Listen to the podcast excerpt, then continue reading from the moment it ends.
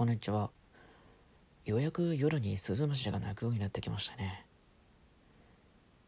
スズムシの鳴き声っていうのは人間の耳だとよく聞こえやすいんですけど、カメラだったりそういう機械類を通して聞くと非常に聞き取りにくいんですよね。なぜかっていうと、スズムシの鳴き声は周波数がとても高いから、カメラだったりスマホでは収音しにくいらしいんですよね。